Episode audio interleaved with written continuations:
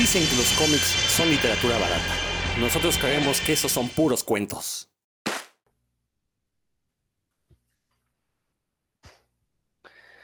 Sean bienvenidos a una emisión más de Puros Cuentos. Aquí Rodrigo Vidal Tamayo, con mucho gusto, como ya, ya es tradición semanal. Estamos de nueva cuenta con un programa. Hoy va a estar un programa variadito, mezcladito, no tenemos un tema definido, porque de vez en cuando se nos antoja hablar de lo, último ñoño que ya hemos visto, conocido. Entonces, pues va a ser un programa misceláneo. Procedo a presentar al resto de la banda. Empezamos por Dan. Dan Lee, ¿cómo estás? Muy bien, Rodrigo, buenas noches. Buenas noches a, todos nuestros oyentes y también a Robert y a Héctor que ya están ahí listos para, para la plática. Y sí, hoy prepárense porque hoy, ah, precisamente porque no tenemos un tema, cada- se van a decir más barbaridades que de lo normal. Así que prepárense. Sí, exactamente. Hoy, este, a ver, a ver cómo nos va con este programa misceláneo. Héctor, ¿cómo estás? Hola, ¿qué tal, Rodro? Amigos que nos escuchan. Yo la verdad estoy bien molesto. es calor de los 400 mil infiernos. Apenas estamos terminando febrero y hace un calorón. La verdad, este, yo no sé a quién le subió el termostato. Ya si nos quieren correr del, de este planeta, pues que nos digan o algo. Está haciendo un calorón, pero la verdad estoy contento porque estoy con ustedes y saber de qué vamos a hablar hoy. Es que Héctor Órale, está pues, cubierto de, sí. de pelaje azul, es lo que no sabe el auditorio. Sí, exacto, es peludo. Tengo que depilarle el área del bikini. pues sí. y sí se ha hecho bastante calor, pero bueno. Roberto Murillo, ¿qué pasó? ¿Cómo estás? ¿Qué ole, mi Rodro? Muy bien. Saludos por ahí a Dana, Héctor. No, pues yo por aquí, tranquilo. Pachuca suele ser un poco frío, así es que aunque se empiece a sentir calor, pues por aquí todavía está soportable. Entonces, saludándolos desde acá, ya les contaré qué me he encontrado por aquí en estos lares con respecto a, a los cómics, ¿no? Gracias por acompañarnos y pues vamos a ver qué sale hoy como Seinfeld, pues un programa que no trata de nada, así es que Serenity Now. Eh, eso de que no trate que- de, de nada, estaría interesante hacer un programa que de veras no tratara de nada, pero creo que no tenemos la, la capacidad humorística de alguien como Seinfeld. Pero bueno, vamos a platicar ya sea de series de televisión, cómics, libros, cosas que nos hayamos topado en estos últimos días y que consideramos que vale la pena recomendar. Dan, a ver, tú comienzas. Pues yo me encontré con un, título que es así una oda a la, a ñoñería por muchos lados, que es eh, Stranger Things and Dungeons and Dragons. Todavía no está traducido al, al español porque de hecho acaba de, el último número salió en febrero de 2021. Es una miniserie de cuatro números nada más en la que los personajes de Stranger Things, los chamaquitos estos, Mike, Will, Lucas y, ¿cómo se llama? y Dustin, más, en- bueno, vamos a empezar con ellos cuatro, eh, tienen, no- no- nos narran cómo, cómo es que se hicieron seguidores del juego de rol de Calabozos y Dragones, Dungeons and Dragons, y, y cómo fue, cómo es que fue importante para ellos a lo largo de- del rato que, que los conocimos, porque se cronológicamente ca- eh, abarca esta miniserie desde el 81, que es cuando apenas todavía Mike, Will y Lucas no conocen a, a Dustin y se apenas lo van a conocer hasta el final de la última temporada, que se supone que es en 1986. Eh, bueno, para quienes no conozcan el universo de Stranger Things, pues sí, el, el cómic les va, no les va a resultar tan divertido o entrañable, pues porque no se van, no van a- el cómic tiene muchas referencias al programa, los mismos personajes, ¿no? Pues son tomados de ahí y se da por hecho para el lector que ya los, ya los conoce, entonces no, no hay mayor explicación con respecto a, a lo que hacen ellos. Y también más adelante cuando aparecen Eleven y, y Max y la, la familia de, de los personajes, entonces sí puede ser que un lector que no sea del seguidor de, este, de la serie se pierda un poco. Pero bueno, es claro que está dedicado a, a los seguidores de la serie y sí, creo que en ese sentido cumple muy bien su función. Eh, bueno, primero vamos a... Los autores son Jody Hauser y Jim Sub, que son e- ellos, me estuve revisando, y son los escritores de varios de los cómics del, universo de Stranger Things. Y el, dibujante es Diego Galindo, que de él sí no, no, no, no conozco su trasfondo, pero hace un muy buen trabajo. Cuando están en el mundo real, se parecen bastante los personajes a los, a los actores. Y cuando están en el mundo de Calabozos y Dragones, es, es muy eficiente su esta ¿cómo, cómo diríamos en español? Bueno, cómo, cómo ponen en imágenes el, el mundo de fantasía de Calabozos y Dragones con sus personajes y monstruos. Y, aparte de lo que me gustó bastante es que los personajes, aunque no son los personajes de Calabozos y Dragones, aunque no son idénticos a, a, los niños, sí, sí tienen rasgos ahí que los que pareciera, o sea, sí los hacen semejantes a cómo son los niños en el mundo real. Eso está, está bastante padre porque pues le, le da un plus. En los cómics también tienen muchas cosas extra para la, para la ñoñiza, como ya les comenté primero, el, el arte, ¿no? Que está, que cuando se trata de Calabozos y Dragones, pues cambia por completo el estilo y ya no es algo realista situado en los 80, sino pues en los mundos de fantasía del Calabozos y Dragones con guerreros, elfos, magos, hechiceros, eh, ¿qué más le, le, aparece por ahí? Bueno, pues diferentes monstruos que el fan de Calabozos los va a identificar de inmediato, ¿no? Que no son comunes, no son los monstruos comunes del, como del imaginario colectivo, sino son específicos de Calabozos y Dragones, como hay una pantera de, de, dos colas que es bien difícil de matar, que se llama Displacer Beast, y aparece en la portada de uno de, uno de ellos, por ejemplo, no es un ejemplo nada más. Eh, las, las portadas variantes, por ejemplo, hay unas portadas que están hechas con el estilo de los libros de Calabozos y Dragones clásicos, los que editaba TSR, así con ese mismo estilo de pintura, así son las portadas del cómic. Eh, a los, bueno, también algo que está muy como atractivo para la ñoñiza que juega o jugó o jugará Dungeons and Dragons, es que al final aparecen dos páginas, una en la cual es una hoja de personaje para utilizar, o sea, literalmente viene en blanco para utilizar en el, juego, pero con el fondo del, del, arte es de Stranger Things, con un, el Demogorgon. Entonces, si alguien es jugador de Dungeons and Dragons, pues bien puede arrancar esa página y, y, utilizarla, ¿no? Para, para su personaje. Y hasta el final, la última página es la hoja de personaje, supuestamente, de uno de los jugadores, ¿no? Entonces, por ejemplo, en el primer número viene el de, el de Will, Will, el niño este con peinado de honguito que, que, está más salado que Remy, ese, ese niño. Este, viene ahí su hoja de personaje, ¿no? De Will, el sabio, con un dibujo que supuestamente él hizo, ¿no? De su mago, con todas sus características, los hechizos que posee y demás. Entonces, está, es el detallito, ¿no? El detallito ahí para, para el niño y la niña que le guste rolear. Eh, pues bueno, básicamente no les, no les voy a contar la historia, claro está, pero sí en los cuatro números, como les comentaba, el primer número está situado antes de que, de que arranque la serie, antes de que, de hecho, de que conozcan a Dustin, y nos dice cómo, bueno, nos plantea un poquito ahí el, el acoso escolar que sufre el trío de, chamaquitos, eh, y cómo adquieren su primer libro de Dungeons and Dragons, que fueron a, a, a cambiar libros de ahí de, que le robaron a una de las mamás para en una librería de viejo cambiarlas por un libro de Dungeons and Dragons y cómo el jugar les, cambia de alguna forma la percepción del mundo, les sirve para fortalecerse ante los acosadores. Gracias al rol conocen a Dustin porque están hablando de sus ñoñeces ahí en la escuela y Dustin, que es un fan de las matemáticas y de la probabilidad, le, los escucha y les dice, oye, pero esa tirada que ustedes dicen no es imposible, ¿no? Tiene una probabilidad del 1.6 y no sé cuánto. Ya eh, con esa charla lo atraen y les dicen, oye, ¿no quieres jugar con nosotros? Tiene, tiene que ver con matemáticas y números, pues más o menos. Ah, entonces sí, ya así se une, así es como, como lo atraen al, al rol. Eh, y pues bueno, ¿cómo se vuelve importante para ellos? En esa, en esta, al inicio, el, el Game Master o el director de juego es Mike. Eh, y bueno, termina el primer número. El segundo número está situado entre la, la, primera y la segunda temporada de Stranger Things.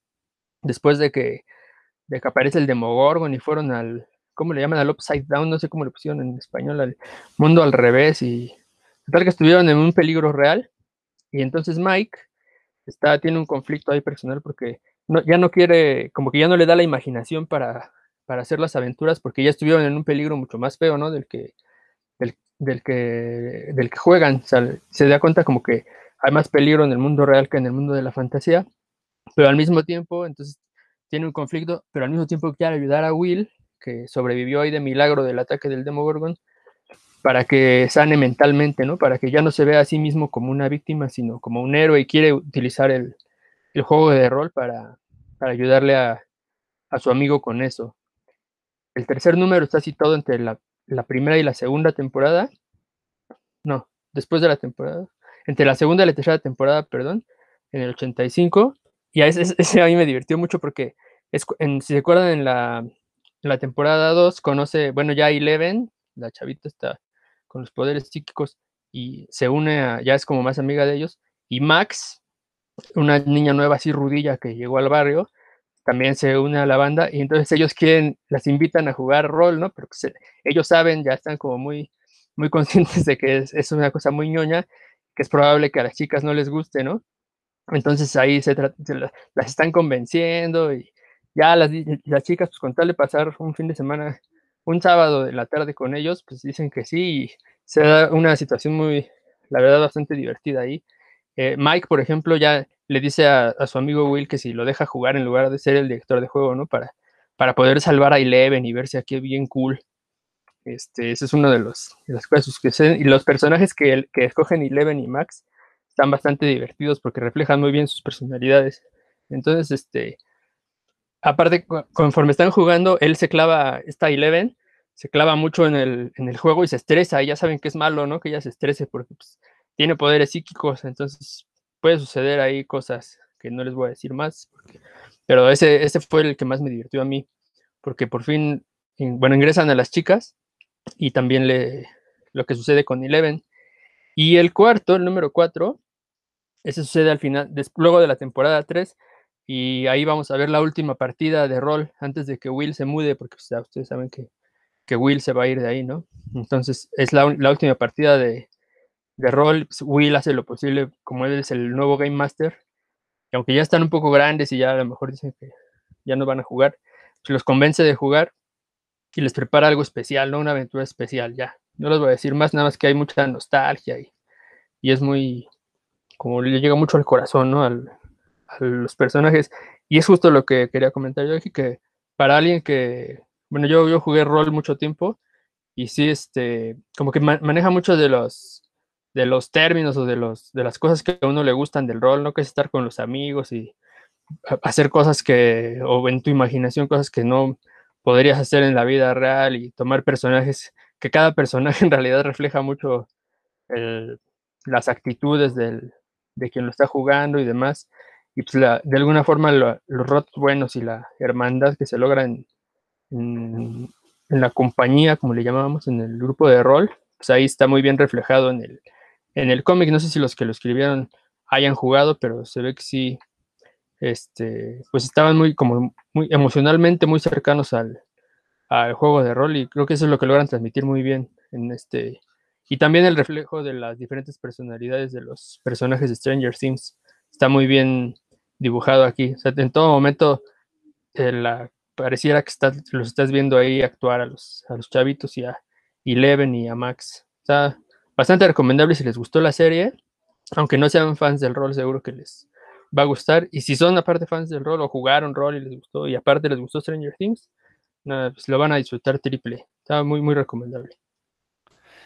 Oigan, ¿sería el primer caso de crossover entre pues un cómic y un juego de rol como tal? Digo, sin, no, no, me refiero a que, por ejemplo, Calabozos y Dragones tuvo un cómic, ¿no? Este, lo publicaba Marvel o DC, no, bueno, alguna de esas editoriales, aparte del cómic de Dragonlance, que seguramente tuvieron crossovers con los universos de superhéroes, no lo sé, la verdad.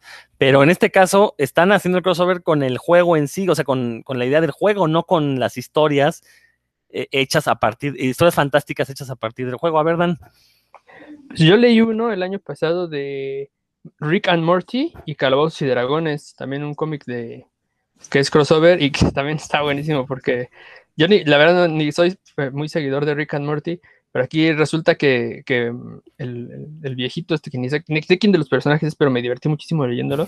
Tenía una, él era un Game Master así legendario, ¿no? De cuando era joven, pero pues lo tenía, lo ocultaba porque pues, no quiere verse ñoño, ¿no?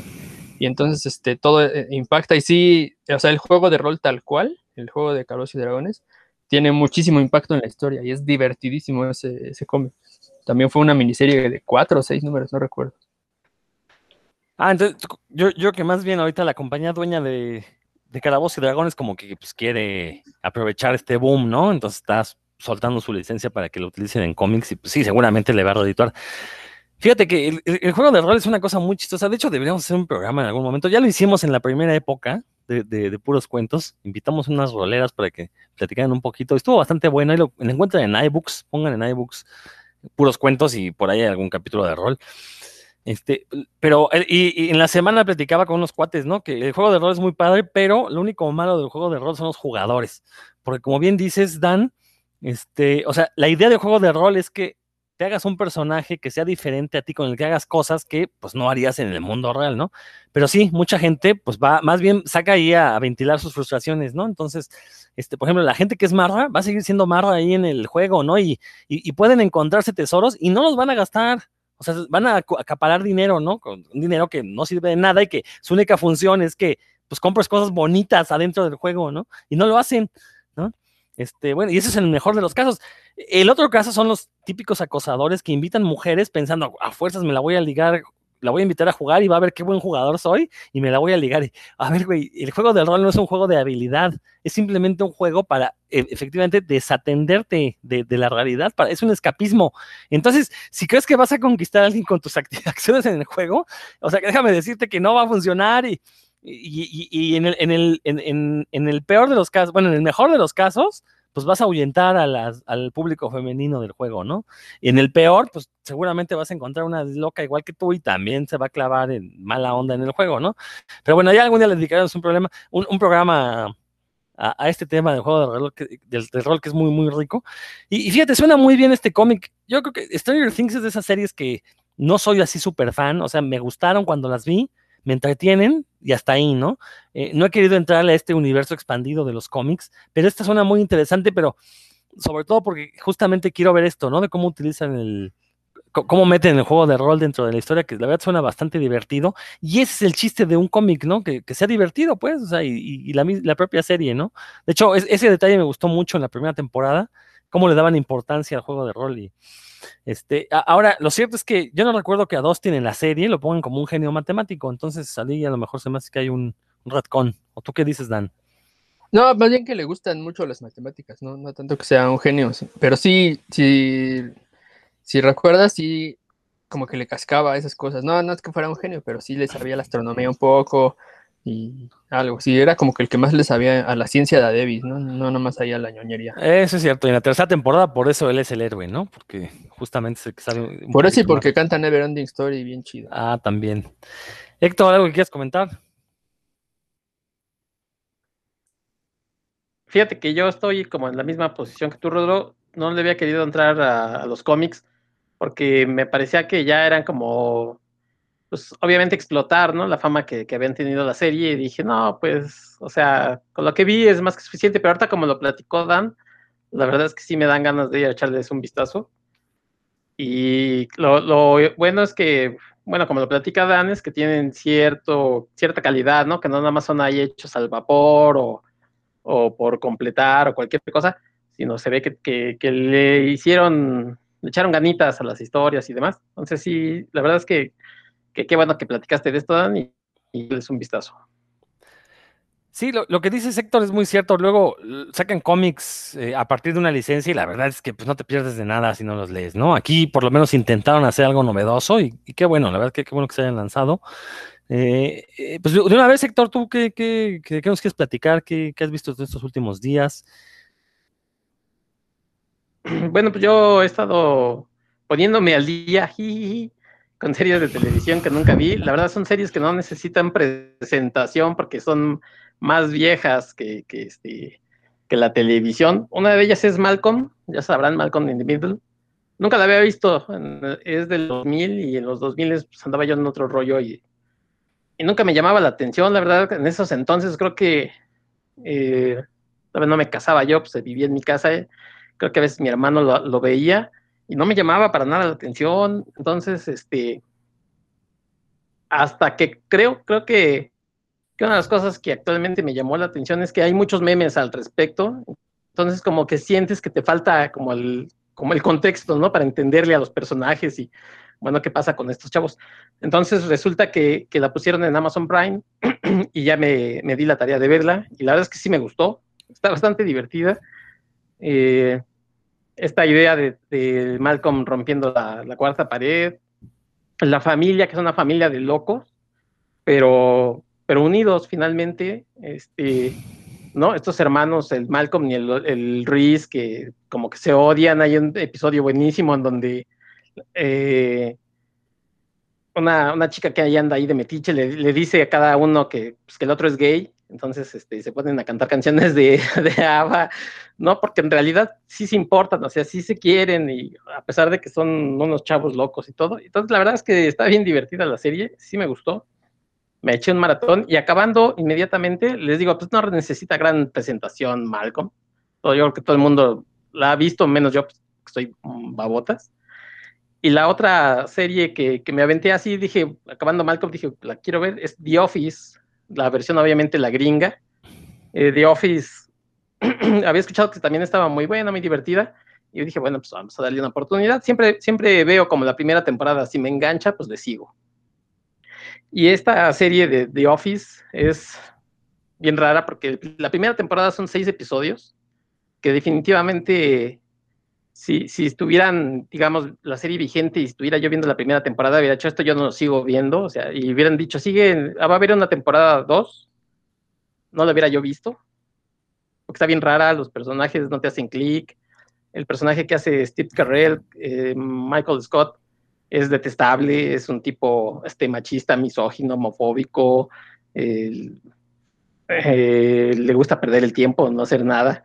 Y sin embargo, hicieron algunos cambios para la segunda temporada, empieza, empieza como a agarrar ya su, su, fuerza. Curiosamente, y les digo esto de las temporadas en su momento, porque actualmente pues corren, ¿no? O sea, terminas de ver un episodio y lo puedes seguir viendo el otro y el otro. Cuando terminó la primera temporada y empezó inmediatamente el, el primero de la temporada 2, eh, se nota un cambio y, y dije, ah, caray, ¿qué, qué, qué pasó aquí? Seguramente fue como el, la mitad de temporada y hubo un cambio. No, ya se había acabado la primera, o sea, esos seis episodios, y empiezan los personajes a tener como, como más chispa, ¿no? Inclusive este, este tipejo del que interpreta a Steve Carrell, este, empiezas a tener como, como cierto corazón, cierta alma, a pesar de, de toda su ignorancia que, que prodiga ahí en, en toda la serie. Y todavía no la termino, este, ya me faltan dos temporaditas. La verdad es que sí me está gustando mucho, mucho. Y la gente que decía, ay, ve The Office, la verdad es que sí, sí es bastante buena, bastante divertida, hacen puras tonterías. Tiene en común, por ejemplo, con Malcolm esta ruptura de la cuarta pared, ¿no? Porque está filmada como si estuvieran haciendo una especie como documental, una cosa bien rara. Y este, entonces, todo el tiempo están volteando a la, a la cámara, ¿no? Se le quedan viendo como raro. Y tú dices, bueno, ¿quién está filmando? La cámara es un personaje más, ¿a quién, está, a quién están viendo? Y la verdad es una, una, serie bien divertida. Si ustedes no la conocen, no la han visto, pues yo la recomiendo porque se van a pasar un, rato divertido y además se van como agua. Los episodios duran ni 25 minutos, 20, 25 minutos. En una hora se pueden echar hasta tres y, y, si están, no sé, estresados, preocupados, pues ahí se, se, les va un ratito en estos tiempos que necesitamos como distraernos. En The Office se van a distraer y bastante. Oye, pero a ver, eh, eh, en The Office no es que rompan la cuarta pared, es que más bien es, la idea es que es un falso documental de lo que sucede al interior de una oficina, ¿no? Entonces, a diferencia de Malcolm, donde claro. sí Malcolm es como un narrador. Claro, te habla, sí, sí te como, habla. Como, como te hablan en The Office. No, en Malcolm te habla a ti, ¿no? Te, Ajá, te está exacto. describiendo lo que está pasando. Ajá, exacto. Y rompen. Acá, pero acá también es como un guiño, ¿no? Porque volteando, obviamente es un falso documental. Está viendo la cámara, pero te están, están viendo a ti también, ¿no? O sea, como que te están diciendo, ay, este menso, ¿no? O sea, volteando a verte así de. Yo creo que sí es un poquito romper la cuarta pared. O sea, sí, sí, sí establece una complicidad con el espectador, pero, pero bajo el discurso del falso documental. Ajá. Este, y, y bueno, Sí, ahorita, sí, sí, ahorita hablamos de Malcolm, pero en cuanto a The Office, o sea, este que mencionas del personaje de Steve Carell, pues es justamente un vistazo irónico a, la, a las posiciones de poder adentro de una oficina, que efectivamente eh, los jefes, pues creen que por ser jefes, pues ya tienen todos los derechos, ninguna de las obligaciones, eh, pueden contravenir este, todas las convenciones sociales, este, pueden ser, bueno, bueno, pueden tener estos prejuicios, ¿no? Y creo que parte de la gracia del personaje de ahí proviene, ¿no? Justamente, pero, pero es muy marcado que es un personaje irónico, pues, o sea, no, no o sea, es para que te burles de ese tipo de actitudes, ¿no? O sea, sí está, está hecho así. Yo no, la verdad, además, no para que digas, ¿no has visto, Rodro? No, no, no.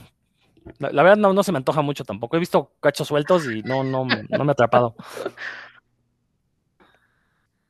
Pero bueno, comentamos esto. Y el caso de Malcolm, que tampoco he visto, porque recuerdo que ¿Tampoco lo cuando la, visto? estren- espérame, cuando la estrenaron en México, en el canal Fox, me acuerdo que la promocionaban como Los Simpson en acción viva, ¿no? Entonces dije, bueno, vamos a verla. Y, y sí, la verdad sentí que era un humor muy forzado, el- sobre todo los primeros capítulos, un humor muy forzado para hacerlo muy, este, sí, eh, como para intentar superar a Los Simpson, ¿no? En cuanto a su ironía. Entonces, no, nu- nunca me enganchó. Después vi capítulos sueltos, ya vi que había mejorado un poquito esta cuestión. Pero no, la verdad es que, di- digo, son de esas series que ya les di su oportunidad en su momento y como no me atraparon, va a estar difícil, la verdad, que, que, me vuelva a, aventar. Sin embargo, este, eh, pues, hay, que entender que sí marcaron épocas, ¿no? Al grado que, por ejemplo, en WandaVision, pues hicieron su, eh, le dedicaron un capítulo tanto a Malcolm, bueno, con el estilo de Malcolm y otro al, al estilo de The Office, ¿no? Entonces, eso habla Sí, de, Combinaron, de- del im- del combinaron impacto. con, con Modern Family, creo que combinaron. Este, Sí, que son estas, que- son eh, series contemporáneas, ¿no? Entonces este, hay que entender el impacto. El caso de Office también es una serie que originalmente es inglesa y ha tenido no sé cuántas versiones internacionales. Está la versión gringa, creo que si mal no estoy, hay una versión española, una versión este, de la India. Vamos, o sea, hay, hay muchas versiones, lo, lo que habla también del impacto que tuvo pues la serie original, ¿no? Entonces, pues sí son parte importantísima de la cultura popular y, y hay que darle su lugar. Insisto, no porque sean populares quiere decir que tengamos que verlas a huevo. Sin embargo, pues, pues también se vale no verlas, ¿no? Entonces, este, quizás, quizás algún día que no tenga nada que hacer, cuando me acabe de ver todas las series que, me, que sí me llaman la atención, pueda verlas. Roberto, ¿tú quieres comentar algo acerca de Malcolm o de The Office? Pues no, no, no vi The Office en ninguna de sus versiones, ni, ni la española de- del sensacional Mortadelo, el tío de las copiadoras, este, no, no, no, no vi ninguna. Malcolm sí llegué a ver algunos capítulos y la verdad sí me gustaba, ¿no? Esa, esa relación, sobre todo, pues yo que ya estoy viejo, la de los papás, ¿no? Este, Hal, eh, pues es maravilloso de repente la interacción que tienen, cómo se vuelven locos por ahí con, con los hijos, ¿no? No soy así súper fan de, de, Malcolm tampoco, no he visto todos los capítulos, pero pues de Office no lo vi, ¿no? Ya como estoy tan viejo, más bien ahorita lo que mencionaba Héctor, pues ya soy más de Modern Family, ya que estoy viejito y soy papá y todo, ya soy más de Modern Family que de, de Office o, de, o de Malcolm, ¿no? Entonces, no, pues ahí sí realmente le, le, les fallo con, con The Office y pues más o menos con, con Malcolm, ¿no? Digo, The Office también me la han recomendado, me la han recomendado, pero pues no, en su momento, no me acuerdo en qué canal la pasaban, la pasaban en Fox, creo que sí era en Fox, ¿no? No me acuerdo en cuál la pasaban, pero sí llegué a verla anunciada y pues no, la verdad nunca la, nunca la, nunca la vi, ¿no? A pesar de que sí identifico los memes, que pues salen los actores ahí ahora ya, ya con los memes, pues sí ubico de dónde vienen, pero pues no, la verdad nunca, nunca le entré a la serie. De por sí ya ven que voy atrasado como 14 años nada más en las series, entonces ya me tocará por ahí darle su, su espacio a algunos capítulos de The Office que me recomiende por aquí. Apenas, apenas va a ver este, la familia Monster y los Adams, Robert. No, ya la terminé, esa ya la terminé, ya estoy a punto de terminar Batman de los 60 ya ahí la llevo, ahí la llevo.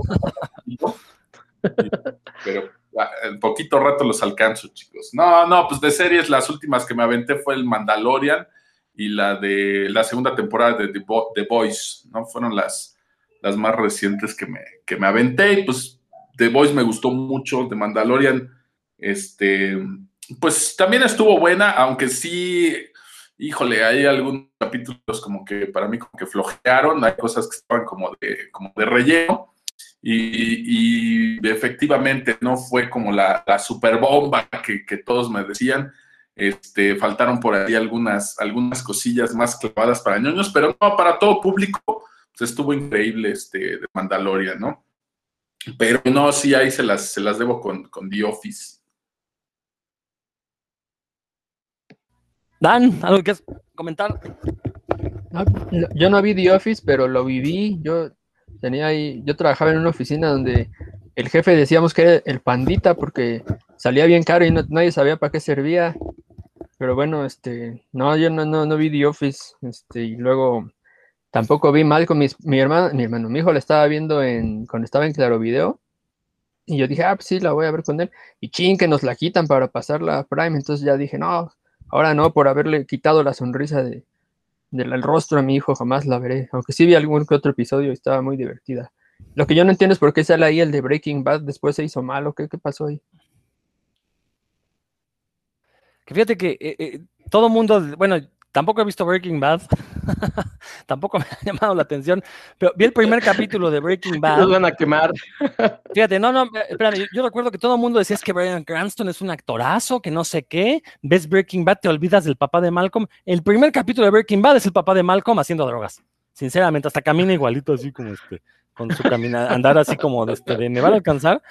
Eh, no sé si mejora después, insisto, no he visto Breaking Bad, este, no sé si cambie después su actuación después, pero una de las cosas por las que no continué, eh, de, no, no, no, seguí viendo Breaking Bad es porque el primer capítulo dije, no manches, este güey no actúa nada. También luego lo vi en Godzilla y también no actúa nada. O sea, yo he visto poco de Brian Cranston, pero no me trago eso de que se hagan actores. Yo creo que más bien es de esos señores que te caen bien y pues ya por eso le dicen que es un actorazo, ¿no? Bueno, ¿algo más de esto? Ya pasamos con Roberto a que nos platique qué, qué, qué, qué se ha encontrado de novedades. Muy bien, Roberto, pues te toca presumirnos. Bueno, pues yo quiero comenzar eh, para que no se me vaya a pasar, que siempre se me olvida mencionar las cosas de la semana. Bueno, pues en la semana eh, en España están celebrando 20 años de novela gráfica, de novela gráfica de autor española y pues coincide con el aniversario también de la editorial Astiberri. Y pues hay diversos columnas y artículos dedicados al respecto. Por ahí hay una que dice 20 años de Astiberri resumido en 10 títulos, eh, los autores de Astiberri. Vaya, sacaron bastantes columnas en la semana y, y, esto lo apoyaron los autores, ¿no? Donde lo padre, pues no es celebrar los 20 años de la editorial o 20 años del cómic de autor español, ¿no? Sino que ellos nos ponen en perspectiva cómo se venía haciendo cómic antes con Bruguera, que pues era un rollo más o menos como aquí eh, en México, que era una cadena y pues tú eras un empleado y pues, dibujabas y todo, pero no era un cómic de autor como tal. Y que si bien ya había por ahí algunos títulos sueltos, pues realmente esto cambia drásticamente de, de, de, los últimos 20 años, ¿no? Entonces está padre conocer pues toda esta perspectiva y pues se celebran 20 años del cómic de autor y 20 años de Astiberri. Y por acá de este lado pues estamos celebrando 10 años de la publicación de Virus Tropical. Y digo, estamos celebrando porque también empecé a ver toda la avalancha de columnas y de autoras, sobre todo mujeres, que le agradecen a, Power Paola, que si no hubiera sido por su cómic, pues ellas no se hubieran dedicado a ilustrar o a hacer cómics, o algunas incluso que escriben, que no hacen cómic, que son escritoras, pues también le dedican ahí este, alguna columna, algunas palabras, perdón, a Virus Tropical, ¿no? Entonces, por eso digo, estamos celebrando porque no nada más lo celebraron en Colombia, en Argentina, en Chile, sino que también hubo por ahí un par de personas de aquí de México que pues también le, dedicaron por ahí algunas palabras, ¿no? Entonces, pues aprovechen que ahorita todavía anda la película Virus Tropical, está en Netflix y creo que son los últimos días que, que iba a estar por ahí, estaba como por una corta temporada. Entonces por ahí anda, ¿no? Me gusta más el cómic, por supuesto, pero aquí lo distribuye Sexto Piso, si no me equivoco. Pero si no han tenido chance de leer el cómic, pues échense un clavado a la película, ¿no? Que también está en, dibujos animados y pues está bastante entretenida. Pero bueno, pues eso era nada más para que no se me pasara, ¿no? Yo en realidad, pues no sé qué les puedo decir de lo que ando leyendo, viendo actualmente, pues ya saben que voy muy atrasado con mis cosas. Bueno, yo me vine a trabajar a Pachuca, llevo aquí un par de meses y solamente me cargué un libro que era una recomendación de, de ustedes, que era el de I Kill Giants. Y pues fue mi primer lectura de, de este año. Yo venía muy confiado y solamente me traje un cómic porque dije, pues aquí debe de haber librerías, tiendas de cómics, todo, y pues allá voy a empezar a comprar algunas cosas. Sin embargo, me topo con que las restricciones aquí son más severas que en Tlaxcala y pues no hay librerías abiertas y por ejemplo si tú ibas a una tienda de estas de, supermercados, pues todo lo que es juguetes y artículos que no son de primera necesidad, pues estaban con cinta de precaución, no podías comprar, total que ni librerías ni museos, nada, ¿no? Entonces no pude comprar nada durante todo enero y apenas en febrero que se levantó la restricción, pues empecé a ver este, empecé a ver ya un par de sitios abiertos, ¿no? Aquí hay un punto Panini, Entonces, pues de lo primero que me propuse, pues fue comprar, como ya había empezado con Nike Giants, pues dije, vamos a comprar un poquito de manga, que lo tengo de repente medio olvidado. Y pues por aquí conseguí el que estoy terminando de leer ahorita, es Black Paradox, de John G. Ito. Eh, que bueno, ya quienes lo conocen ya saben su estilo, que es así, este, pues medio grotesco, quiere caer de repente entre el terror y, el, y, un poquito eh, el gore de repente en algunas cosas. Mm, no es, son historias que, que, desde mi punto de vista den miedo, ahorita les voy a explicar por qué, pero bueno, Black Paradox es la historia de, de dos chicas y dos chicos que se meten a este sitio de internet que se llama Black Paradox, donde hacen como un acuerdo para suicidarse los cuatro juntos, ¿no? Entonces se reúnen en un lugar, supuestamente para suicidarse, pero cuando ya van camino a cometer el suicidio, pues se dan cuenta de que un par de ellos no son quienes dicen ser.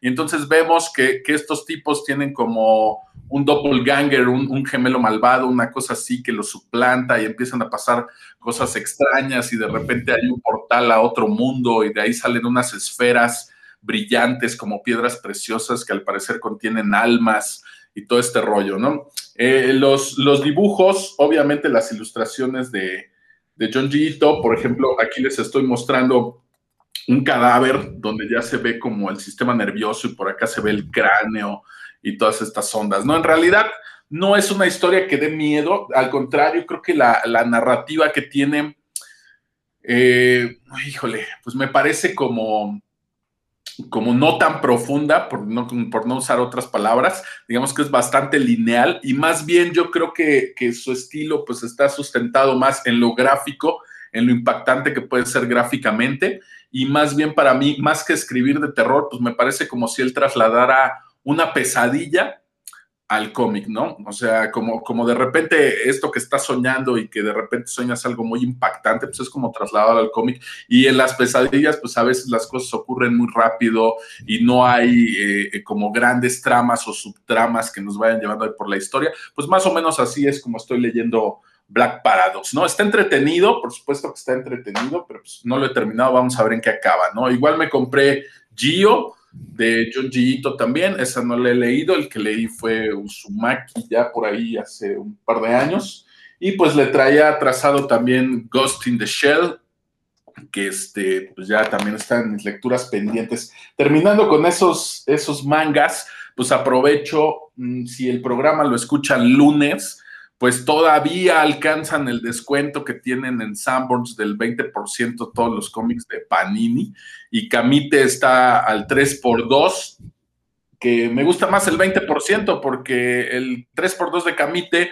pues de repente encuentro uno o dos títulos, pero pues no encuentro un tercero que llevarme y pues no compré nada de, de Camite. Camite perdió mis pesitos, sin embargo me fui el sábado y pues me traje de Panini un tomo eh, que se llama Fashion Beasts, que viene aquí hasta arriba el, crédito para Alan Moore, aunque en realidad pues, no es que esté escrito el cómic como tal como Alan, por, Alan Moore. Alan Moore escribió la idea original, iba a ser una película, este guion para la película ya nunca se hizo, entonces toman el guion de Alan Moore, eh, Malcolm McLaren de los Sex Pistols, y pues lo adaptan a, un cómic, a esta novela gráfica que tenemos por aquí de Fashion Beast, ¿no? Eh, dice, un futuro distópico de la población vive atemorizada por la posibilidad de una guerra nuclear. Fashion Beast propone una revisión postmoderna del mito de la bella y la bestia. Bueno, no lo he leído, pero pues es también otro que acabo de conseguir. Y uno que compré el viernes, que este sí lo leí ya hace muchos años y no me lo había topado. Yo lo leí en edición de anagrama, es un título de Paul Auster que se llama La ciudad de cristal, pero bueno, Paul Auster escribió la, llamada trilogía de Nueva York, pero este, La ciudad de cristal, pues está adaptado a novela gráfica, ¿no? Es un cómic que ya había leído hace como 12, 13 años, lo adaptó Paul Karasik y David Mazzucchelli, ¿no? Eh, me acuerdo que en aquel entonces me gustó, me, agradó la manera en cómo experimentaba con la narrativa visual. Algunas viñetas me gustaron mucho. Eh, desde ese entonces no lo he vuelto a leer, no lo había conseguido. Esas ediciones de anagrama, pues, nunca había aquí en México eh, esta novela gráfica. A mí me la prestó América Salomón pero yo nunca la vi aquí, aunque traté de conseguirla, pues jamás la encontré. No era la edición importada de España, pues me salía muy caro traer. Esta también estuvo carita, la encontré en la librería por Rúa, pero pues tiene un formato más grande que el que traía Anagrama cuando me la prestó Eric. Costó algo así como 430, no sé, pero bueno, como me acuerdo que me gustó, pues espero que de verdad haya envejecido bien el título y me siga gustando, porque si no va a estar muy caro. Pero bueno, pues eso es en lo que, en lo que ando clavado ahorita, cuando, cuando el trabajo deja tiempo, así es que me lo he pasado leyendo un poquito de John Gito y pues compré ahí también en el Sanborns este, el tomo de Frankenstein, eh, pero ilustrado por Bernie Wrightson, ¿no? Que muchos identificarán por, por Swamp Thing, por ejemplo, ¿no? Que está maravilloso. Y pues, digo, aunque ya he leído el libro de Frankenstein y tengo otras secciones de Frankenstein, no, pues las ilustraciones de, Bernie Wrightson convierten esto en, una joya, ¿no? Entonces, me he pasado leyendo de repente John Ito y de repente una de las cartas de, Frankenstein, ¿no? Ah, bueno, porque vamos a recordar que este libro, pues es epistolar, ¿no? Nos lo va narrando a través de, cartas, ¿no? Entonces, leo por ahí una carta, luego la dejo, me regreso a leer este Black Paradox y pues ahí me la llevo, ¿no? Es lo que he estado leyendo ahorita a partir de la, no sé, segunda semana de febrero para acá pues es en lo que he estado clavado, ¿no? Aquí no tengo este, televisión, así es que de repente ver series en la computadora, pues no me resulta tan cómodo. Eh, lo que terminé de ver llegando aquí, pues fue el Mandalorian y, The Boys la segunda temporada, y pues eso es en lo que en lo que han dado, ¿no? Ya de ahí, pues no les puedo recomendar gran cosa, excepto que si todavía agarran el descuento de, de Panini, pues ya está el box set de Akira, llegó en 1799, lo cual de por sí ya representa unos 600 pesos de ahorro, pero si agarran ese box set en 1799 y lo compran ahorita, todavía trae el 20% de descuento extra de Panini y queda como en 1400 no sé qué, lo cual es un precio pues ya casi ridículo que cada tomo te cueste 200 y tantos pesos pues de verdad está muy, muy, muy buen precio. Entonces, si todavía agarran el descuento, pues cáiganle porque lo están respetando para los box sets y pues es un precio excelente para Akira, ¿no? En otro momento hablaremos aquí de, del cómic de, de Akira. Este, obviamente pretendo comprarme el box set y pues ya les estaré platicando las diferencias entre esta edición y la edición de Norma en España o lo que se había publicado originalmente en Estados Unidos y por qué esta edición de Panini pues es de, lo mejor que se van a encontrar, no nada más en México, sino en el mundo, ¿no? Esta edición eh, fue supervisada y aprobada por el mismo Katsuhiro Otomo, entonces, este, pues imagínense, ¿no? Ya hablaremos en el futuro por aquí de, Akira, pero por lo pronto si alcanzan por ahí esa promoción, pues cáiganle, se lo van a llevar a un excelente precio. Oye, pero, esta edición es la traducción de la, la de Beast, ¿no? O sea, ¿cuál, fue la, edición que de, de, la gringa, pues, de, la, de, Dark Horse, perdón? ¿Cuál fue la que la edición que supervisó Otomo, la de Dark Horse o esta de Panini? No, no, no, mira, aquí, híjole, nos vamos a clavar en, en rollos bien gruesos, ¿no? La primera vez que la publican en Estados Unidos, Estados Unidos hace un merequetengue porque obviamente invierte en el sentido de la lectura y le meten color. Sí, que fue la que publicó Marvel. Contratan un tipo, exacto, contratan un tipo para meterle color y cambian diálogos, cambiaron diálogos y hasta metieron cartuchos de texto, porque obviamente, estoy haciendo comillas, los lectores occidentales pues, son brutos y no saben qué está ocurriendo, entonces hay que explicarles lo que está pasando en los cuadritos, ¿no? Ok, esa fue lo que se publicó en Estados Unidos, ¿no? En Japón, pues esto no ocurría así. De repente, hay otras editoriales que se lo llevan a España y a otros países y toman ese cómic que se publicó en Estados Unidos para hacer sus ediciones. O sea, toman ya el material gringo a color y con esos diálogos, ¿no? Se lo llevan, pum. De repente Japón se da cuenta que existe esta edición donde le agregaron color y cosas y todo y dicen, ah, no, pues cómo está circulando por el mundo, no, pues los derechos son míos, échame los derechos, aunque sea color, pues yo pago por el coloreado y por esos derechos y es mía. Entonces la publican en Japón, traducida al japonés, pero de la edición gringa. O sea, imagínate ya nada más qué barbaridad es eso. Pero bueno, la publican así, se la llevan a Japón.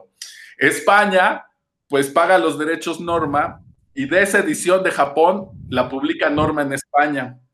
del japonés que ya había sido traducido del inglés, España lo toma y lo traduce al español.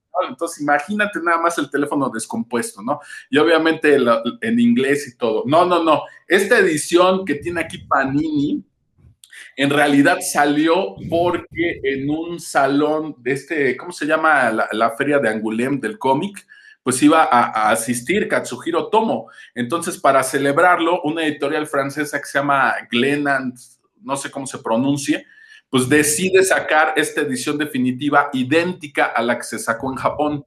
Entonces la supervisa Katsuhiro Tomo, todo el tamaño, el papel, el color, la tinta, pero esa ya viene directo de la original que se publicó en japonés. Entonces a partir de ahí se publica y pues es una bomba, ¿no? Se supone que de ahí España y otros países dicen, nosotros también vamos a sacar la edición definitiva y no sé qué, pues ¿qué crees? En España acaba de salir hace un año salió primero aquí en México, ¿no? Y completó Panini todo, y Panini la trajo así directamente del japonés, eh, traducida ya al español, del producto original japonés. Y si tú ves las viñetas, mira, yo no tengo la, la edición de norma, pero de verdad cuando ves el color, a muchos les gusta el color, cómo se ve la edición de Akira en color, pero cuando lo comparas te das cuenta que el cuate este para colorear usó plastas, obviamente por el tiempo de entrega, y se cargó un montón de detalles del dibujo, de los fondos, de las líneas, y ya cuando las comparas dices, no, no es posible, ¿no? ¿Cómo, cómo había estado leyendo esto a color? Cuando realmente el detalle que, que tiene todo este dibujo, pues es impresionante, ¿no? Entonces, esta edición es la que trae Panini y pues está increíble porque respetaron todo, hasta los bordes coloreados de las hojas, que sale carísimo hacer eso, pues todo eso respetaron, ¿no? El único punto malo de, Panini es que en el box set que eh, en donde lo metieron, pues es una caja completamente negra. Lo único que tiene es el logo de Panini Comics. No le metieron ningún arte a la caja, pero bueno, eso fue un punto un poco decepcionante. Sin embargo, por el precio al que te están dando la caja, pues la verdad no me importa que no traiga nada. La verdad es un precio ridículo. En España cuesta 20 o 22 euros cada tomo. Estarías hablando que aquí cada tomo te costaría alrededor de 500 pesos y está impreso eh, más o menos en el mismo tipo de papel, con la misma calidad y todo. Estos tomos que están saliendo en la edición original no tienen nada que envidiarle a los franceses o, a los españoles. De verdad, aquí Panini se aventó un, home run y pues es un, título imprescindible por ahí en cualquier librero y más a este precio, ¿no? Eh, yo, yo no sé si este box set va a llegar a Latinoamérica en ese precio, pero pues de verdad yo me imagino que, les va a ir muy bien en las ventas de ese box, porque de verdad la calidad pues, está equiparable a, cualquier otra edición del mundo y a ese precio, híjole, pues no, no van a tener mucha competencia, ¿no? El que salió de aniversario en tapa dura en inglés para celebrar, creo que el 35 aniversario de Akira y salió hace como dos, tres años, este, pues está bien caro, ¿no? Lo encuentras en Amazon alrededor de 4.500, una cosa así, porque es tapadura. Pero aún así, ese tomo se cargó con algunas cosas, es decir, no tiene los bordes coloreados, al ser pasta dura, pues pierdes un poquito el, el, feeling del manga, ¿no? Del manga, al traer este papel delgadito, pues lo puedes leer fácilmente, lo puedes doblar, aunque traiga muchas páginas, y estamos hablando que un tomo de Akira pues debe traer alrededor de 360 páginas, 370.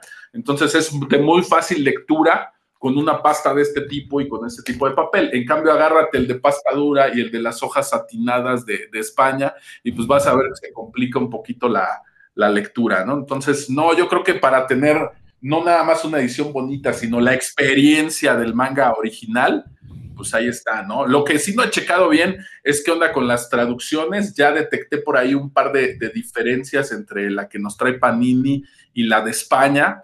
Así es que pues necesito checar este, bien pues cuál es la que está más acertada. No, no, no es toda la traducción, pero hay un par de expresiones por ahí que sí me gustaría clavarme un poquito. Espero que en un futuro hablemos más a profundidad de esto y pues ya, ya les tendré por ahí el dato, ¿no? Pero por lo pronto, la verdad, es una gran oportunidad. Es, es como la edición definitiva de Akira y la tenemos en español y a un súper preciazo, ¿no?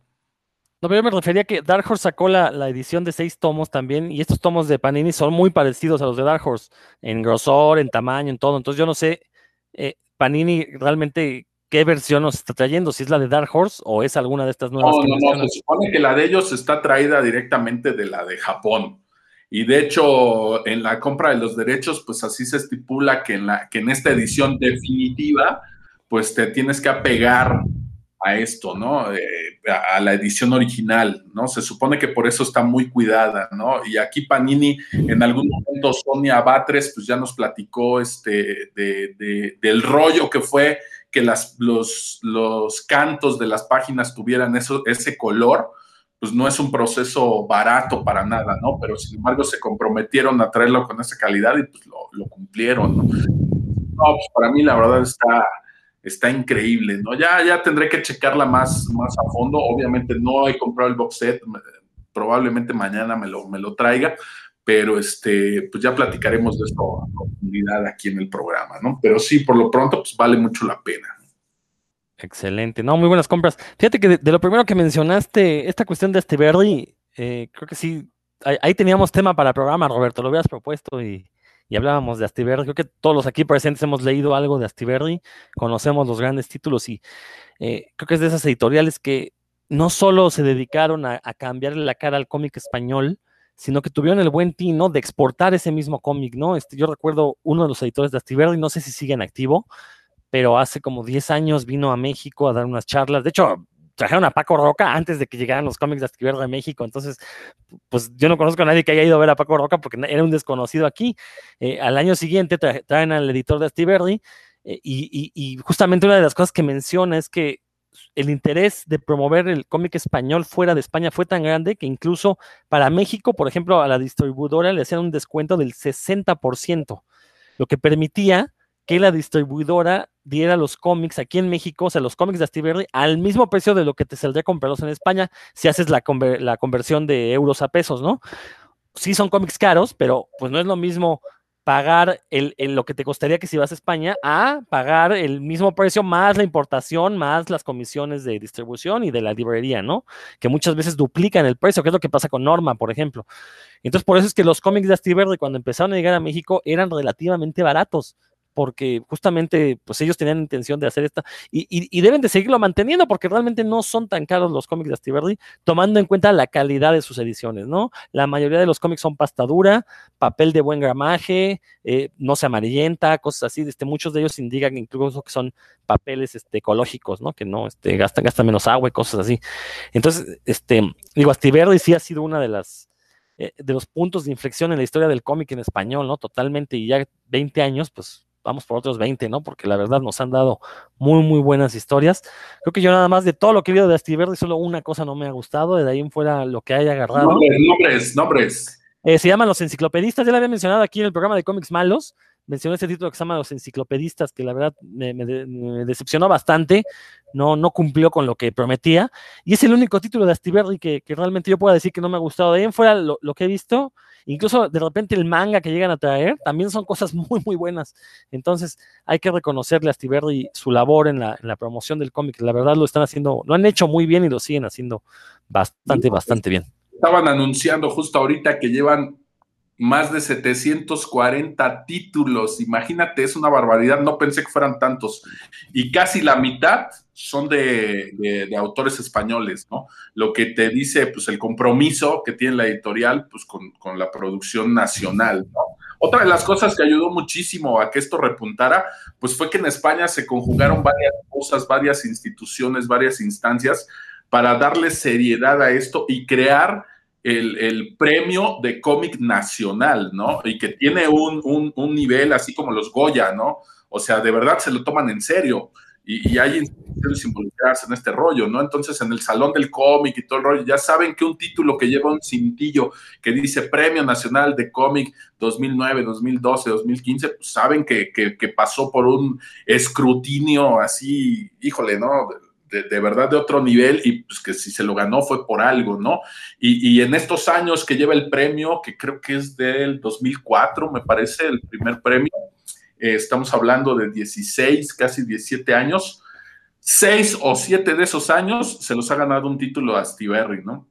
Entonces, pues eh, está prácticamente la mitad de lo que lleva el premio, pues, se lo ha ganado a Steve ¿no? Entonces ahí también te habla de, la calidad de, autores y títulos que maneja, ¿no? Obviamente, pues Paco Roca, o este cómic que no he leído de las Meninas, por ejemplo, que, también se ganó el premio y que no, me lo he topado, pues también le traigo ganas, pero pues tienes gente ahí como Javier García, este, el, de cenizas, ¿cómo se llama? Álvaro Ortiz, este, tienen muy buenos autores ahí en, en, en ¿no?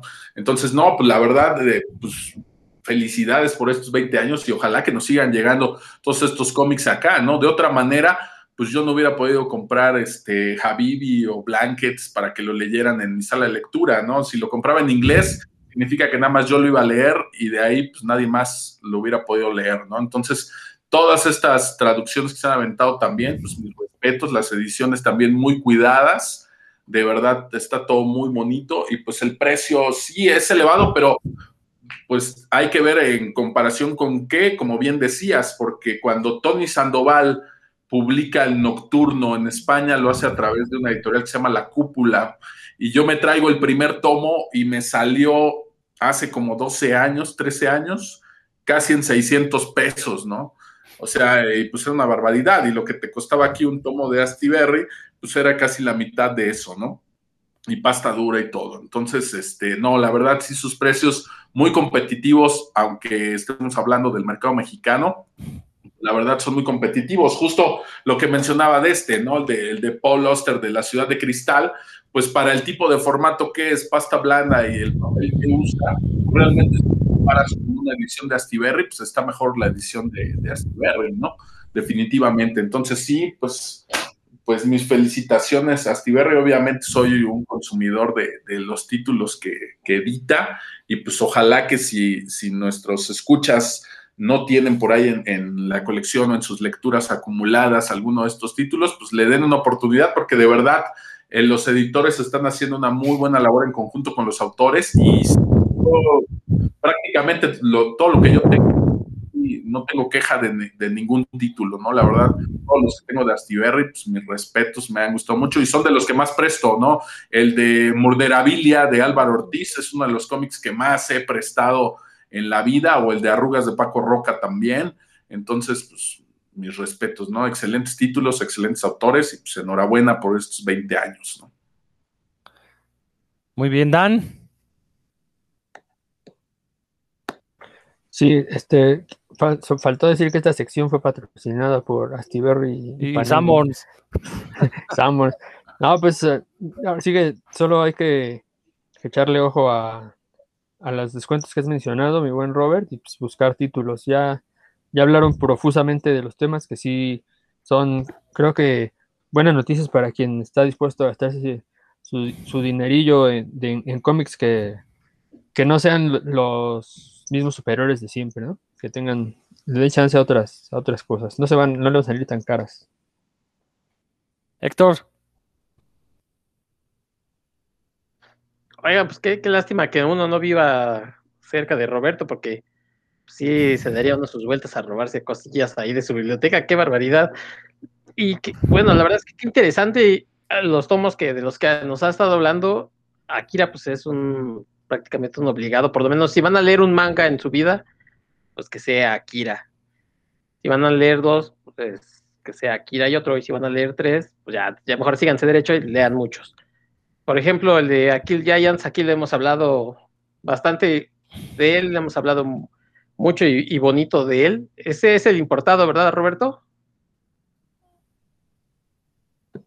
Perdón, no, no te escuché ese último. ¿De cuál me hablas? Del de Akil Giants. Ah, sí, sí, sí. El de ese pues fue de recomendación aquí de, ustedes, eh, específicamente el Rodro. Este es el de Norma Editorial. Ah, de Norma, ok, ok. Este no lo compré, este me lo regaló mi querida Futina, quien le mando un abrazo y un beso. Fue su, su regalote para mí de, Navidad. Lo tuve guardado hasta que empezara el año. Quería que fuera mi primera lectura del año. Y pues sí, la verdad era de los que tenía pendientes. Muy bonita la, la edición de Norma, el papel y todo está, está muy padre. Y este, mire, para que se den una idea más o menos del, tamaño, bueno, aquí les estoy mostrando contra un, manga como el de Gio y el de I Giants, ¿no? Que pues trae un formato ligeramente más chiquito que un cómic gringo, ¿no? Un poquito más chiquito, pero está muy padre. Ah, está muy bonita la edición. Y pues la verdad es que sí, qué bueno que Roberto nos anda este, dando las noticias estas de los descuentos y demás para darnos una vuelta, sobre todo los que eh, salimos, pero salimos de la casa al trabajo y del trabajo a la casa, pues a lo mejor darnos una vuelta rápido al, a la tienda de los tecolotes. No, bueno, si nos están escuchando y no pueden salir por la pandemia, déjenme decirles que en el sitio del Sanborns igual están respetando los, los precios. Ahí este, también está el box set de Akira, lo pueden comprar en, en línea sin problema, solo que en el sitio de Sanborns, pues probablemente van a encontrar distintos a los que tienen en la tienda física. No actualizan a la par el, el, sitio, ¿no? Uno esperaría que en el sitio tuvieran absolutamente todos los títulos, ¿no? Pero, sin embargo, pues esto no es así, ¿no? Por ejemplo, te pongo el de, el de Frankenstein, que ahorita quería comprar el segundo, el que viene en cómic, que dice Frankenstein está vivo, y resulta que tengan mucho cuidado porque en el sitio de Sanborns les marca un precio, pero justo donde está el precio dice formato electrónico, así que aguas, porque hay títulos que tienen en formato electrónico, y pues yo que soy fetichista del papel, si veo que está Frankenstein más barato en 300 pesos, digo, ah, no, pues sí lo pido, y pues la sorpresa es que me va a llegar un link para, para descargarlo en formato electrónico. Entonces en el sitio no están todos los títulos, pero sí hay unos como el box set de Akira que sí lo pueden comprar por ahí en línea, ¿no? Muy bien. Bueno, pues si se fijan, ya cubrimos bastante espacio con cómics, con eh, series. Igual no son cosas muy novedosas, pero vale la pena siempre recordarlas para. Pues para aquellos que no se animen, no se hayan animado como yo, que no se animan a ver The Office de Malcolm, o que no se han animado a leer Akira completo, y nada más leí por ahí, creo que el primer tomo, y dije, no, hasta que lo tenga en físico, porque leerlo en, en, la computadora era bastante pesado. Ese sí amerita totalmente en físico. Y bueno, yo me puse al día con una serie que ahora me doy cuenta que realmente no vi, no vi nunca. Yo pensé que había visto más capítulos de los que creía, ahora que la vi no recordaba absolutamente nada. Me refiero a una serie ya de auténtico culto, que a lo mejor van a decir que no es nada ñoño, pero ahorita les voy a explicar por qué sí, sí tiene cabida en puros cuentos. Me refiero a Gilmore Girls, esta serie que muchos catalogarían como ñoña, pero ñoña en el sentido de, eh, de bobería, ¿no? Porque pues, es una serie para mujeres, como, bueno, como solíamos decir, es una serie para viejas, es una comedia romántica. Eh, pero lo cierto es que eh, lo fuerte de esta serie es el guion, y el guion está cargado de referencias culteranas, populares y ñoñísimas, pero un montón de cosas. La verdad es que está difícil seguir todo el rastro de las referencias porque de entrada hay que ser gringo para entender al 100% de las referencias. Tienen muchas referencias en cuanto al lenguaje, en, en, cuanto a costumbres de Estados Unidos. Aparte, no nada más de la zona donde se desarrolla la serie, que es en el estado de Connecticut, le meten de repente chistes sureños, chistes de la costa este, de la costa oeste. Entonces, un montón de cosas. Hacen muchos juegos de palabras. Hay que verla en inglés. Yo no sé si fue eh, doblada en algún momento, si en, la pasaban en Canal Sony, no sé si la pasaban doblada, eh, pero hay que verla en inglés porque la verdad es imposible algunas cosas traducirlas. Y entre tanta referencia, de repente se ponen a hablar de, hacen comentarios al cómic, por ahí hubo una referencia a Jack Kirby en algún momento, uno de los, de los personajes principales que eh, nunca sale leyendo un cómic en, el, en, en, la historia, pero de repente hace una referencia a Jack Kirby, entonces uno se queda así como, ah, ¿qué onda? Hay referencias al heavy metal, vamos, hay referencias a toda la cultura popular gringa, ¿no? Entonces eso la verdad es que le da un valor. Y yo pensaba que había visto más capítulos, originalmente eh, se comenzó a transmitir en 2000, terminó por ahí en 2007, yo pensé que había visto más capítulos, pero no, ahora que la vi me di cuenta que no recordaba nada. Y es una serie que, digo, entiendo por qué es su éxito, sobre todo en el público femenino. Eh, sí es una serie que toca ahí temas de feminismo embebidos en la historia. Eh, muy pocas veces los personajes alardean de que son feministas. Eh, el caso, recordar que las muchachas Gilmore a las que hace referencia el título son tres personas, son la abuela, la mamá y la hija. Eh, la mamá, bueno, es madre soltera, se revela contra una familia riquilla y eso la lleva a educar bajo sus propios términos a, la, a Rory, que es la hija, ¿no? Eh, Rory ya consciente es la única que accede a la universidad. Eso es muy curioso porque la abuela es rica, pero no se educa porque pues ella, eh, eh, ella se dedicó a la vida hogareña, o sea, ella, ella fue educada para casarse con un rico, cosa que logra y por eso no accede a la universidad. Luego Lorelai, la, la, la mamá, eh, no va a la universidad porque es madre soltera. y la única que puede tener acceso a la universidad, obviamente, es la nieta, es Rory, y pues ella sí está más consciente, ¿no? Y es la única que llega a mencionar cuestiones directamente de feminismo. Sin embargo, es muy curioso porque eh, uno podría pensar, bueno, es una serie progress, y de hecho lo fue, fue de las primeras series progress que hubo eh, en la televisión. Sin embargo, la ve uno y todos, absolutamente los personajes son blancos, ¿no? Y se la pasan haciendo chistes a costa de minorías. Eh, obviamente no hacen chistes de negros, porque los gringos saben cuidarse, pero se hacen muchos chistes a costa de asiáticos y de latinos. Y chistes, la verdad, con mucha mala leche. De hecho, una de las grandes críticas que ha tenido esta serie es precisamente su carga racista, que evidentemente la tiene, y el, lo cual resulta ser algo contradictorio porque por una parte todos los personajes femeninos, todos absolutamente los que salen son personajes fuertes, son mujeres decididas, son mujeres que no se dejan mangonear por ningún hombre, de hecho ellas son las que dominan a los hombres. Eh, eso es algo muy interesante porque, insisto, cualquier personaje mujer que salga no se va a dejar de ningún hombre, ¿no? De ninguna forma.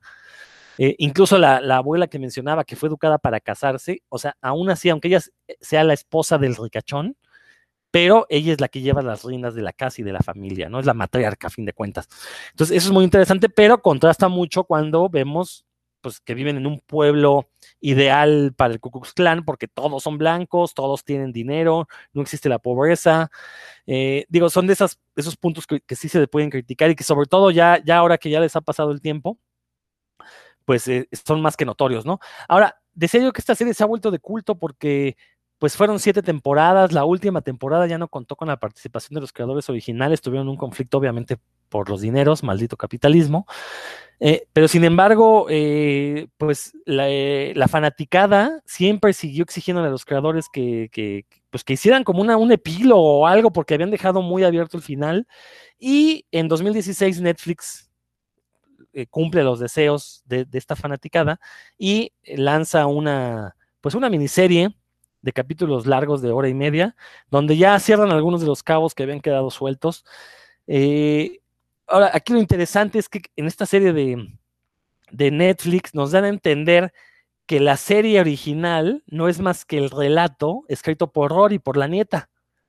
Entonces, eso explica muchas cosas que a primera instancia uno no entiende muy bien de la serie original, ¿no? Como por ejemplo, ¿por qué Rory eh, e, es una persona tan querida cuando realmente nunca hace nada por la gente. De hecho, es una persona bastante egoísta. Pues uno lo entiende al ver la miniserie de Netflix porque lo que estamos viendo en la serie original es un libro escrito de ella donde quiere dejar bien parada a ella y a su mamá.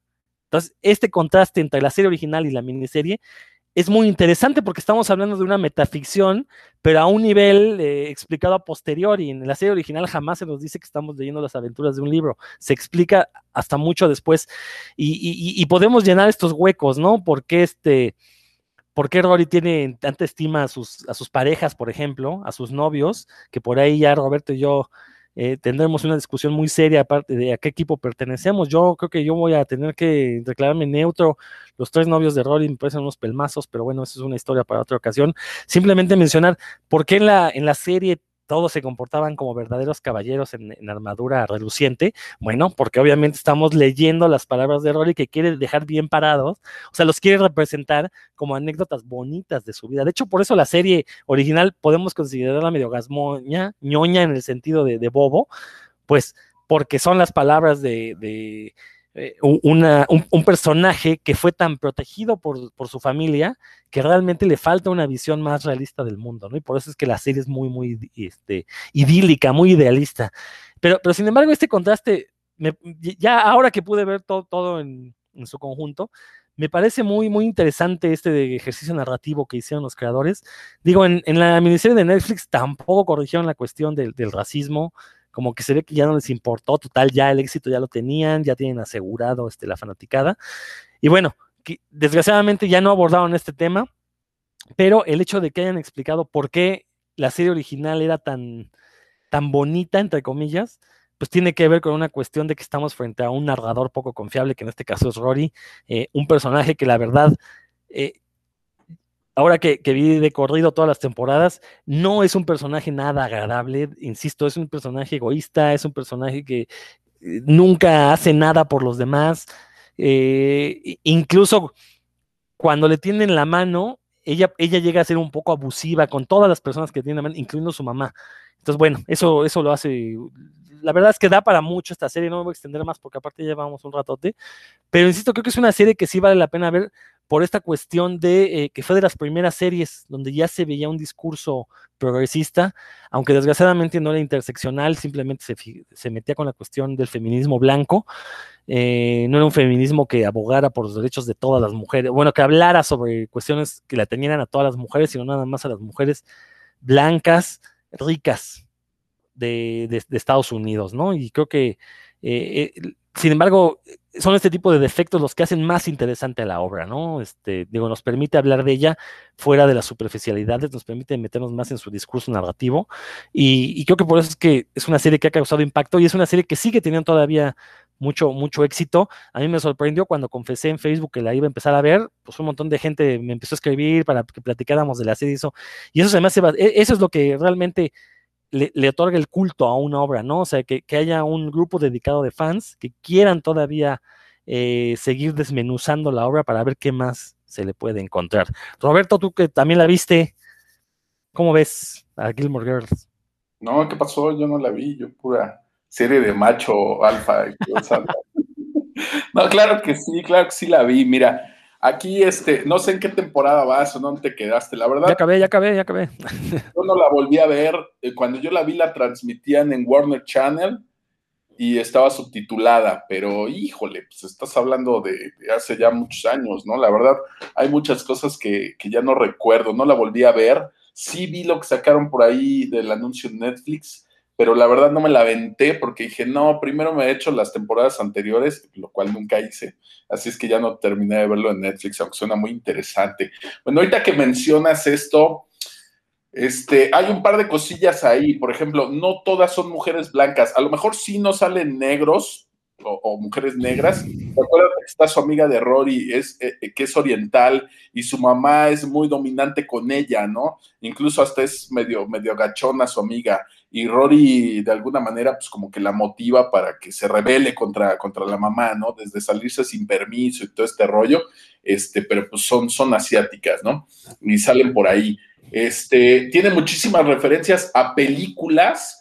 Vamos a recordar que Rory y su mamá Lorelai pues son como, como adictas a, a, ver películas y vuelven a sacar a flote este culto del café en tazotas grandotas que ya nos había puesto la serie de Friends en algún momento ahí en la televisión.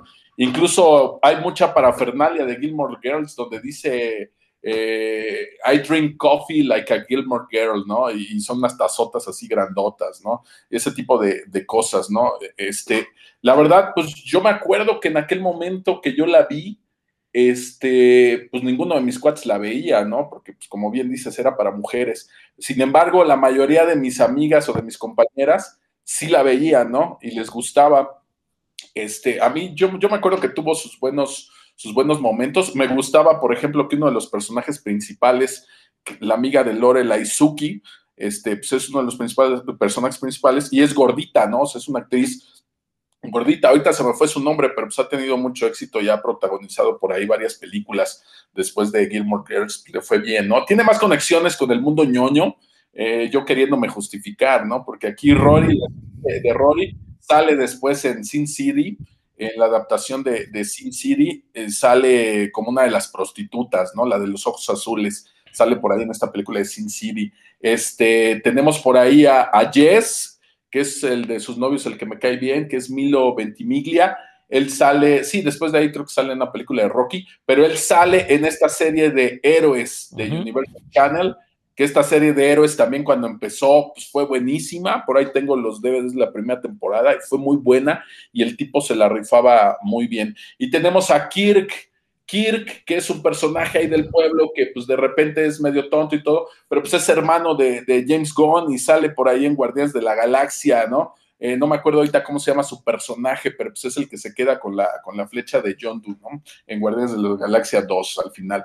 Este, entonces sí tiene conexiones por ahí con, el mundo ñoño. Me gustaba mucho eh, ver la serie, sí era como muy rosita, como muy idílica, pero sí me gustaban un par de personajes masculinos como Luke, por ejemplo, que siempre estuvo interesado románticamente por Lorelai o Jess, que me caía, que me caía bien, ¿no? Hay una crítica social ya este, lo, estuviste por ahí eh, dejando ver.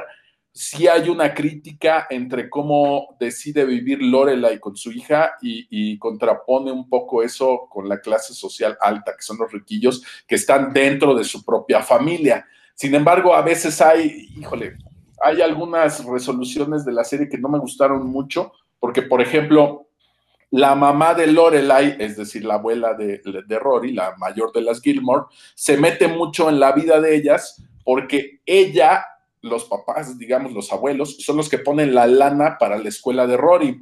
Entonces, de alguna manera, pues tienen cierto derecho, cierto control de opinar o meterse por ahí en la vida, ¿no? Me gustaba esta como pelea que se daba, ¿no? De Lorelai y la abuela y su mamá. Este, y de repente en la serie, pues como por arte de magia le llega una lana a Lorelai y le dice, ah, bueno, pues ya te pago todo lo que te debo y ya no te metes en nuestras vidas y ahí muere, ¿no? Eso no me gustó porque fue algo como, híjole, ¿no? Pues ya salió de la nada ahí a resolverse y, te quitas de encima ese rollo. Sí obedece a la historia y va, yendo por ahí la pero no resolviera de esa manera, ¿no? Me gustaba más este conflicto que se daba ahí cuando, cuando tenían este intercambio o diferencia de opiniones, ¿no? Era como interesante. Bueno, en aquel momento, ¿no? Igual y ahorita ya la veo y ya no me va a resultar lo mismo, ¿no? Pero no, la verdad, pues eh, fue una serie que sí disfruté mucho. Yo recuerdo que pasaban pues un capítulo nuevo cada semana, no es como ahorita que vas y te metes a Netflix y si quieres te avientas toda la temporada en un fin de semana. Entonces, pues cada semana llegaba y pues me aventaba mi capítulo de, de Gilmore Girls, ¿no? Y este, pues no sé, digo, no, no, no voy a decir que, me gusta más que Seinfeld, este, pues no, no puedo decir esas cosas. Sin embargo, pues sí fue una serie que disfruté mucho, la verdad, en su momento. Y pues definitivamente Team Jess, dime que haya gordo, bueno. Fíjate que esto que mencionas de, de la amiga asiática, sí ha sido analizado a profundidad. Efectivamente, el argumento para decir, no, no somos racistas porque hay una asiática, el problema es que es una, un personaje interpretado, bueno, un personaje de una mujer asiática que quiere ser como una mujer blanca, que no quiere seguir las, las tradiciones. Bueno, en este caso la, la, mamá es fundamentalista cristiana, pero como que reniega de todas estas tradiciones asiáticas, de toda esta tradición de la familia, quiere hacer lo que hace Rory y es castigada dentro de la serie. Nunca, a diferencia de Rory que le va bien, a, a, este, a Lane le va mal. Entonces, se ha hablado, sí se, ha analizado mucho esta cuestión de que es parte del racismo de la serie. O sea, ¿por qué, por qué le va mal a, la única que no es blanca?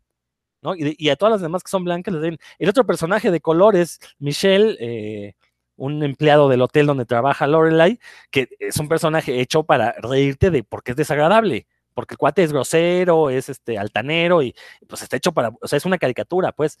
Eh, pero bueno, a final de cuentas, eh, digo, e, eso enriquece la discusión sobre la serie, ¿no? Y, sí, esto que mencionas del discurso social, de la, lucha de clases que se da, también es muy cierto dentro de la serie. Por eso decía yo que, era una serie bastante progresista, porque sí tocó temas dentro de una comedia, porque hay que recordar que en Estados Unidos, o sea, muchos de estos temas, bueno, tenemos las series de drama, las series policíacas, las series de acción, las series, pero en, en particular Gilmore Girls era una serie eh, de comedia ligera, comedia romántica, hecha para un público femenino, y que a ese público femenino le habla muy bien, ¿no? O sea, como dije yo, todos los personajes femeninos son fuertes. El problema es cuando ya nos ponemos a analizar a fondo realmente cuál es el discurso. Suki, interpretado por Melissa McCarthy, que ahora ya es una actriz muy famosa, este, es gordita, uno diría, bueno, pues este, e, e, eso habla bien de inclusión, ¿no? Pero lo cierto es que la serie tiene muchos chistes acerca de gordas, no de gordos, de gordas. Entonces, como que ahí también hay cierta contradicción. Su personaje, la verdad, muy bien, ¿eh? A mí me encantaba su, personaje. Yo creo que fue como para mí de los más entrañables y, pues me cayó muy, muy bien ¿no? Entonces, la verdad, pues no recuerdo, digo, ya también estaría mintiendo si dijera que recuerdo exactamente cómo, cómo eran los diálogos o cómo se relacionaban con ella, pero bueno, al menos entre Lorela y ella, pues siempre estuvo chido el diálogo, ¿no? Me gustó también esta parte cuando llega Paris a la serie y se supone que Rory era ñoña y le gustaba leer y todo, y de repente llega otra más ñoña que ella y que le llama, y de repente pues traían el choque, ¿no? Traían ahí el conflicto a ver quién puede más y pues terminan siendo amigas, ¿no? Que eso estuvo también, también como padre, ¿no? Este, no, no, pues fue, digo, tenía, tenía su encanto, ¿no? Eso de ver el pueblito típico con el kiosquito de madera y las lucecitas como de kermés en la noche y la cafetería de, de Luke, muy pueblerina en esta casa de, de madera y todo el rollo, este, digo, estaba bonito, ¿no? De repente hasta te dan ganas de decir, ay, pues quiero ir a pasearme como un pueblito así, dar, dar un rol y quedarme por ahí en el, en el hotel Firefly y este, pues, despegarme una semana de la realidad, ¿no? Entonces sí, sí, estaba, estaba simpática, la verdad. Sí, nomás, no, más lo que faltaba en ese pueblo era una cruz en llamas, ¿no? Pero de ahí en fuera, pues, este, es el típico pueblo gringo, este, totalmente blanco, ¿no? Con poblaciones minoritarias, realmente minoritarias. No sé si Héctor, Dan, ¿quieren hablar de Gilmore Girls? ¿La han visto? Héctor, ya que ya abriste el micro. No, me, pasó lo mismo que con Malcolm. La serie es de principios de los 2000 Yo ponía el Warner Channel en aquellos entonces, pues para ver Friends, básicamente para ver a veces algún episodio de Smallville. Y obviamente veía los anuncios de esta serie. Eh, tenía unas parientes, una tía y una prima que, que sí las veían, esta serie y siempre les, este, yo decía, uy, ya estás viendo las Gilmuritas, ¿no? Entonces, este, yo la veía, yo me sentaba un ratito, cinco minutos, diez minutitos a ver a las Gilmuritas, y este, y veía que era como una telenovela, entonces decía, no, pues creo que esto no es para mí. Obviamente pensando en que, como les digo, pues estaba el Smallville, el Smallville que, todo el mundo decía, ay, chavo Superman, que pues, ya, ya en retrospectiva, pues sabemos que era un fraude, pero lo que sí, lo que sí debo de aceptar es que, pues, sí me, sí me quedaba a ver esos 5 o 10 minutitos, pues, porque la chica Alexis Bledel, Rory, pues sí estaba guapetona, sí estaba bastante guapetona, y supongo que sigue estando guapa. Entonces, pero no, no, no, no la aguantaba, entonces, no, no la vi en su momento. Oye, pero si, si Smallville era hasta más telenovela que el Gilmore Girls. sí, pues por eso te digo que, por eso digo que en retrospectiva, pues se fue más fraude, ¿no? Y de haber sabido, pues, ah, pero todavía estoy a tiempo de verla, así que, que en una de esas me animo. Sí, lo bueno es que como los derechos son de Netflix, pues no creo que la quiten en el corto, en el mediano plazo siquiera. Dan, ¿tú quieres comentar o ya nos despedimos, como tú veas? No, la verdad, no es un tema que se me antoje mucho. Si quieren, todavía hablamos de carruseles, así la vi completa. no haremos un programa de telenovelas ñoñas que las hay. Pero bueno, pues ya vete despidiendo, Dan, de una vez. Va, pues espero que les haya gustado las sugerencias que se dieron hoy. Siempre en puros cuentos se encarga de, la difusión de, material de calidad. Espero que, les atraigan y pues que, nos comenten qué les parecieron, si las detestaron, si las amaron, que ahí nos, nos digan qué, qué les parecieron estas recomendaciones. Y pues pásensela bien, disfruten su semana y pronto nos escuchamos de nuevo en puros cuentos. Eso. Héctor, Amigos de Puros Cuentos, muchas gracias por escucharnos. Yo prometo aquí ante estos tres caballeros, que no son ni, Pancho Pistolas, ni José Carioca, ni el Pato Donald, que un día me voy a poner al día con esa serie que tanto mencionan que se llama Senfield, que igualmente, bueno, Senfield es de, finales de los 80, o sea, principios de los 90. No, finales de los 90. entonces... Noventera. No, no, no. De principios de los 90 es. ¿Sí? Entonces, en esos entonces yo veía a esos señores treintones, cuarentones, pues no, no me podía yo identificar, no me llamaba la atención. Así es que un día que ya estoy ya viejo, pues me voy a poner a ver Senfio. Así es que si ustedes tienen una serie con la que se quieran poner este, al día o un cómic que, nunca han leído y, quieran leerlo, pues déjenos sus sugerencias y opiniones. Ya saben que estamos en Facebook para lo que necesitan y quieran. Y nos estamos escuchando para la próxima. Sí, tienes razón, Héctor. Es de finales de los 80, empezó en el 89, pero terminó en el 98. O sea, es más de los 90 que de los 80. Pues, pues fueron ocho temporadas en, los años 90 y nada más una en los años, todavía en los años 80, ¿no? Pero sí tienes toda la razón. Ya le, cayó, ya le cayó. Está bien, pues. Muy bien, Roberto. Bueno, pues yo por último, yo sé que, que, para los escuchas debo ser muy decepcionante porque muy rara vez compro cómics de superhéroes. Sin embargo, uno que acaba de salir, échenle un ojo porque he estado leyendo muy buenos comentarios de esta edición de Secret Wars, pero con pasta dura eh, de, Smash y todos la, la están alabando, que es una edición preciosa y que está más chida incluso que la europea. Entonces, eh, no la he comprado, pero pues si les gustan los superhéroes, acaba de llegar por ahí a las tiendas y todos estos lugares donde la distribuyen. Échenle un ojo por ahí. Y ya por último, para irme, pues les recuerdo que a partir de, lunes, nos estarán escuchando ya hoy lunes, eh, prácticamente en ningún estado de la República ya va a estar ni en amarillo ni en naranja, prácticamente todos están, perdón, ni en rojo ni en naranja, prácticamente ya todos están en amarillo, lo que esto implica que ya va a haber más lugares abiertos. No quiero decir que salgan corriendo a, comprar sus cómics, amontonándose, nada de eso, más bien pues para recordarles que algunos de los lugares que se plantean su reapertura, pues son los museos, la narrativa gráfica no está nada más en los cómics, vayan a echar un ojo por ahí a los museos. Yo particularmente aquí en Pachuca estoy esperando que abran la Fototeca Nacional, que aquí es donde está todo el acervo, y el Museo de Fotografía. Entonces, de verdad se los recomiendo porque pues, la mayoría ya estamos cansados, están cerrados, y los museos, afortunadamente para este caso y lamentablemente para los demás, pues son de los lugares que están eh, más vacíos, ¿no? O sea que si quieren salir algún lado, pues por favor échense una vuelta por ahí a algún museo y van a encontrar por ahí algo de, narrativa gráfica, composición, color, etcétera.